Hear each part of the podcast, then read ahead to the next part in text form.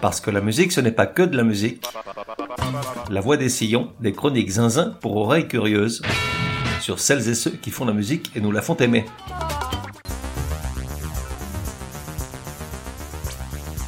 La voix des sillons numéro 76. Genre pop des 60s, musique électronique, rock progressif, musique de film. Époque de 1960 et des brouettes à l'autre jour. De 1 à 10, probabilité que tu connaisses, 7,5. Artiste, Vangelis. Ah non, pas ça, pas de pub. Oh non, pas de pub, certes, mais bon, on peut pas dire que je t'embête beaucoup avec mon livre. Il se trouve simplement que chaque épisode amène son lot de nouveaux auditeurs tristes qui ignorent que je suis également l'auteur d'un roman. Mon premier qui vient d'être publié chez l'échelle du temps. Son titre, ça arrive à tout le monde. Où l'amour et les jeux du hasard, le récit terriblement addictif au ton décalé et drôle d'une rencontre entre deux âmes un peu paumées. Une histoire improbable et pourtant celle qu'on voudrait tous vivre. En vente en librairie et sur les principales plateformes en ligne. Info complète sur le site dédié, ça arrive à tout le monde.com.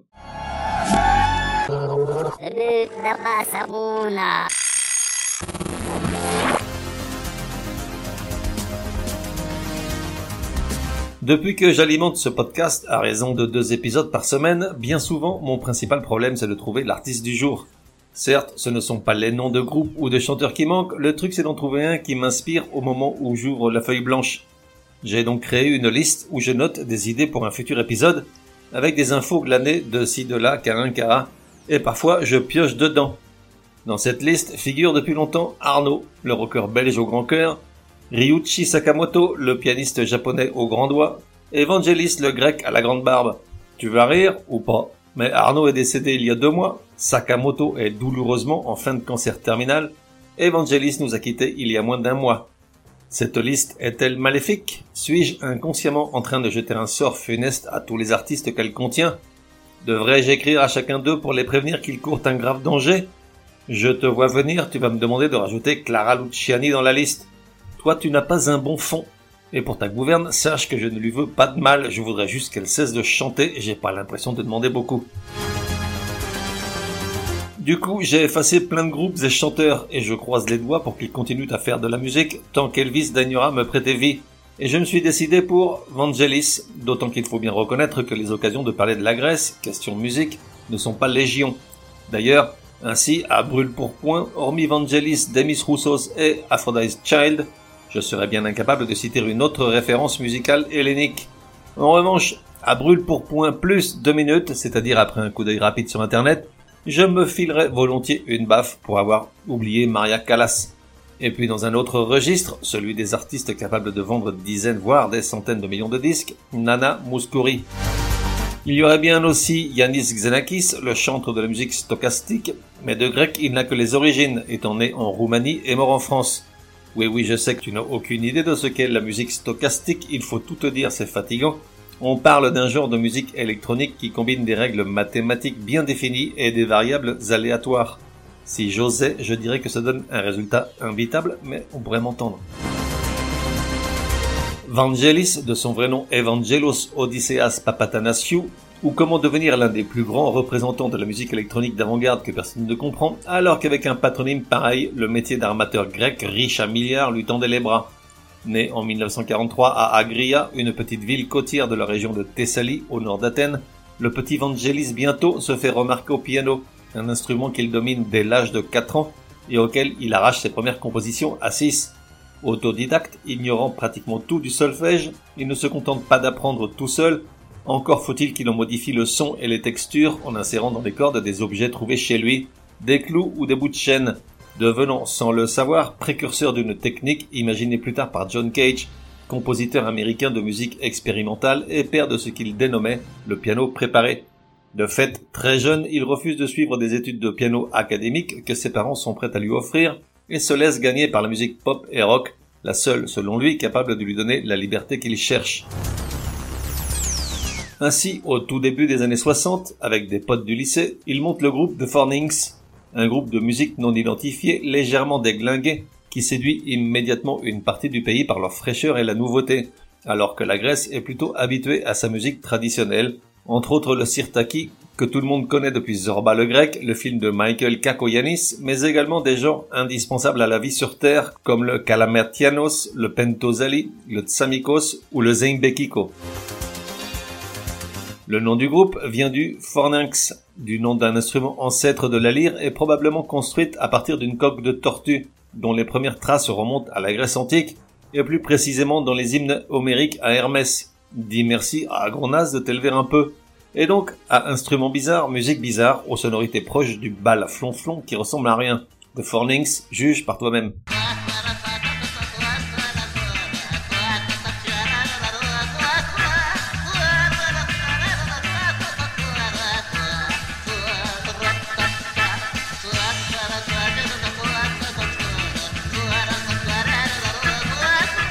Mais l'aventure tourne court malgré la popularité du groupe et bientôt, en 1967, de vrais gros nazes pour le coup, portant galon de colonel, s'emparent du pays, et bien que parfaitement rasés et sans turban, et au nom d'un slogan binaire décliné pour l'occasion en la Grèce aux Grecs chrétiens, imposent une austérité culturelle propre au bas de front. Vangelis, 25 ans, décide de tenter sa chance à l'étranger et met le cap sur l'Angleterre. Mais son avion le dépose à Paris, n'ayant pas obtenu de permis de travail anglais. Coincé en France, c'est donc chez nous que Vangelis se révèle, d'abord en tant que clavier de Aphrodite Child, un groupe qu'il a monté alors qu'il vit encore à Athènes, avec le guitariste Silver Koulouris, le bassiste-chanteur Demis Roussos et le batteur Luca Sideras. À cette époque, ces trois-là se produisent sous le nom de The Idols dans les boîtes de nuit de la capitale grecque. Demis Roussos y fait le beau à interpréter des grands standards internationaux, jusqu'à ce qu'il tombe sur un petit concert de The Fornings et tombe sous le charme de Vangelis, Bref, tous s'envolent pour ce qu'ils croient être Londres, sauf le guitariste retenu pour raisons militaires. À Paris, ils font écouter à qui veut bien les entendre des démos enregistrées quelques mois auparavant sous le nom Vangelis and His Orchestra, dans lesquelles ils s'adonnent à du rock progressif, une musique d'un nouveau genre, même en Angleterre, où se mêlent des sonorités psychédéliques, un tantinet baroque, voire tout simplement barré, et quelques réminiscences jazz. C'est le label Mercury qui dégaine le premier, et le groupe, définitivement bloqué en France en raison de la révolte estudiantine, enregistre un premier album qui en dit long sur l'atmosphère qui se respire au sein de la formation, The End of the World. À noter que, et l'anecdote vaut son pesant de cacahuètes, toutes les chansons sont écrites par un jeune Boris Bergman, qui deviendra quelques années plus tard le parolier attitré des premiers succès de Bachung, Gabi au Gabi et Vertige de l'amour. Dès le second single de l'album, la France découvre le ton de voix si particulier de Demis Roussos et son antiche le succès est immédiat grâce à une chanson basée sur le canon en ré majeur de Pachelbel, Rain and Tears.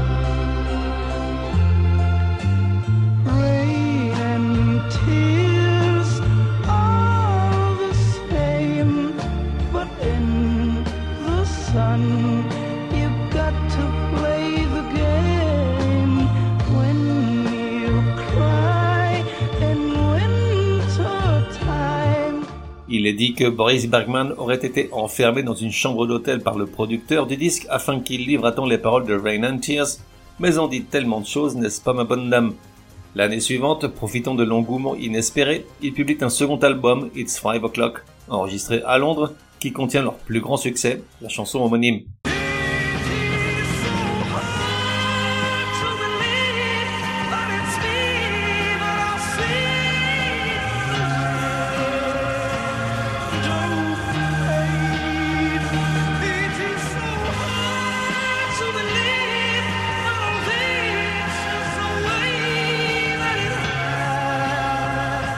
Deux ans passent, Vangelis et Demis Roussos, bien qu'amis, ont une vision de la musique qui s'éloigne de plus en plus. Demis Roussos ne veut pas se compliquer la vie et souhaite juste se spécialiser dans le tube pop, tandis que Vangelis, âme bien plus torturée et véritable défricheur de nouveaux sons, s'aventure sur le chemin sinueux et hasardeux de la musique conceptuelle et avant-gardiste. Encore uni pour un temps, il rentre en studio pour enregistrer un troisième album, 666, mais devant les intentions de Vangelis, ils se séparent et le disque ne voit le jour qu'un an après leur dissolution. Les délires créatifs d'Evangelis ont fait fuir Demis Roussos, celui-ci préférant s'installer confortablement dans un siège, à chaque fois un peu plus ample, lors des programmes de divertissement de la télévision française. L'album 666, une adaptation libre de l'Apocalypse selon Saint Jean, est parfois un peu compliqué d'accès, bien qu'aujourd'hui il soit considéré comme un album culte. Il offre un mix de morceaux psychédéliques et de rock expérimental, Et sur la chanson Infinity, c'est l'actrice Irene Papas qui prête sa voix à répéter inlassablement le mantra I am, I am to come I was, I am, I am to come I was.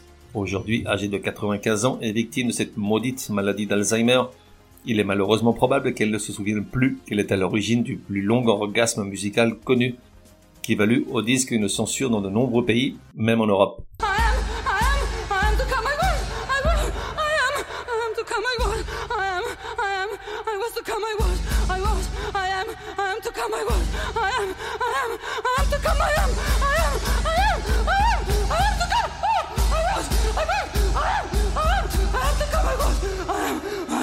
Vangelis commence alors une carrière solo qui le voit publier en près d'un demi-siècle des dizaines d'albums de tous les genres, alternant production de niche et succès planétaire. En 1973 débute une collaboration amicale et fructueuse avec Frédéric Rossif, journaliste, documentariste et réalisateur pour la télé française. La première de la série sur le monde animal, l'Apocalypse des animaux, sera suivie de trois autres, La Fête sauvage en 76, L'Opéra sauvage en 79 et Sauvage et beau en 84 mais aucune des musiques imaginées par Vangelis pour Rossif ne marquera autant les esprits que la toute première, tout en mélancolie et délicatesse, La petite fille de la mer en 73. Je pense ne pas exagérer en disant qu'à l'époque, je me levais avec, me lavais avec, allais à l'école avec, mangeais mes tartines avec, faisais mes devoirs avec, dînais avec et allais me coucher avec.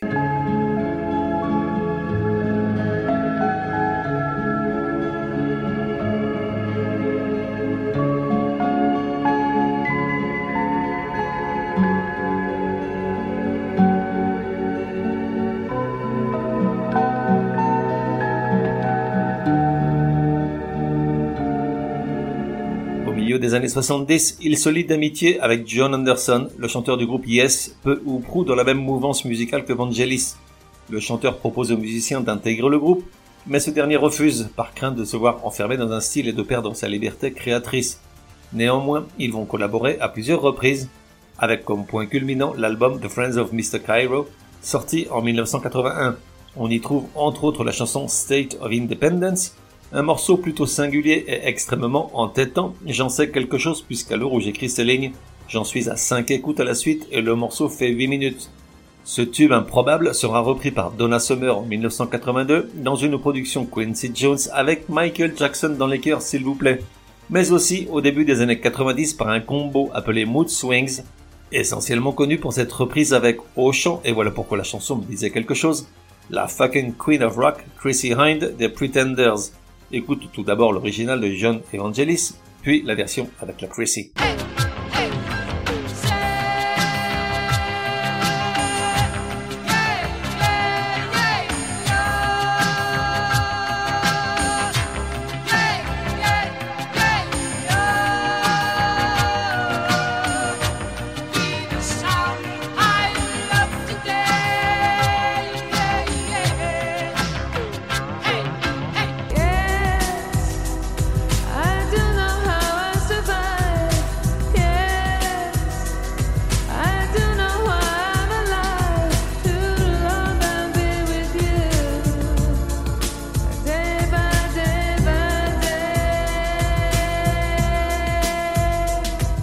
Mais si aujourd'hui Vangelis est connu dans le monde entier et si la nouvelle de sa mort a fait le tour de la planète, c'est surtout pour son empreinte sur un petit nombre de films qui en ont fait un compositeur aimé et respecté. La notoriété acquise par Vangelis grâce à l'apocalypse des animaux et son style unique tout en nappes électro-éthérées parviennent jusqu'aux oreilles d'Hollywood et le premier à l'engager pour un long métrage n'est autre que Hugh Hudson pour Les chariots de feu. À l'origine, le réalisateur souhaite simplement utiliser le morceau L'enfant présent dans le documentaire L'Opéra Sauvage de Frédéric Rossif. Mais Vangelis a une autre idée en tête pour le film, et après des semaines d'insistance, il finit par avoir gain de cause. C'est ainsi comment Les Chariots de Feu devient un succès international, en grande partie grâce à la musique de Vangelis, qui lui vaut logiquement l'Oscar.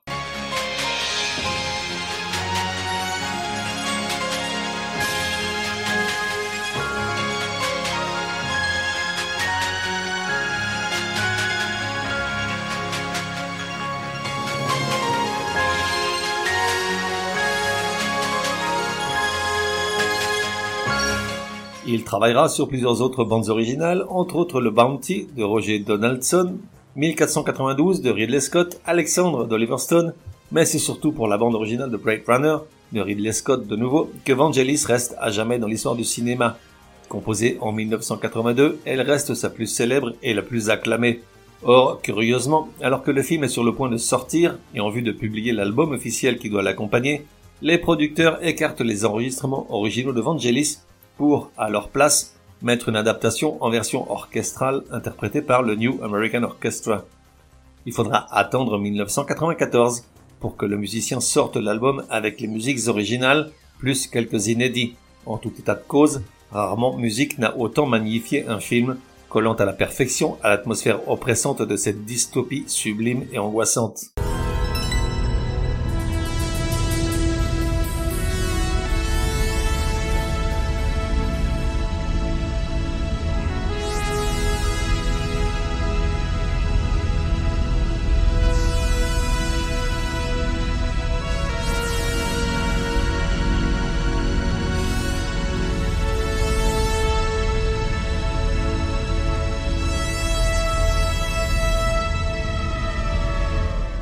Voilà, cet épisode touche à sa fin.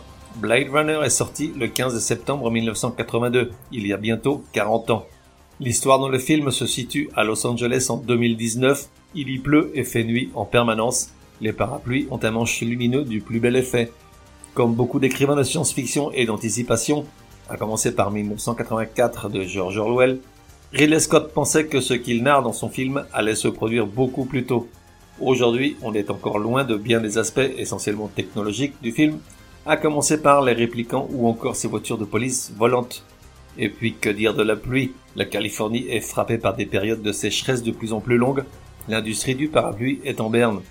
Néanmoins, si la réalité montrée dans le film diffère de beaucoup de celle d'aujourd'hui, il y a quelque chose de rassurant à constater que l'amour est encore le moteur de l'humanité. Blade Runner, Harrison Ford, Shen Love Femme.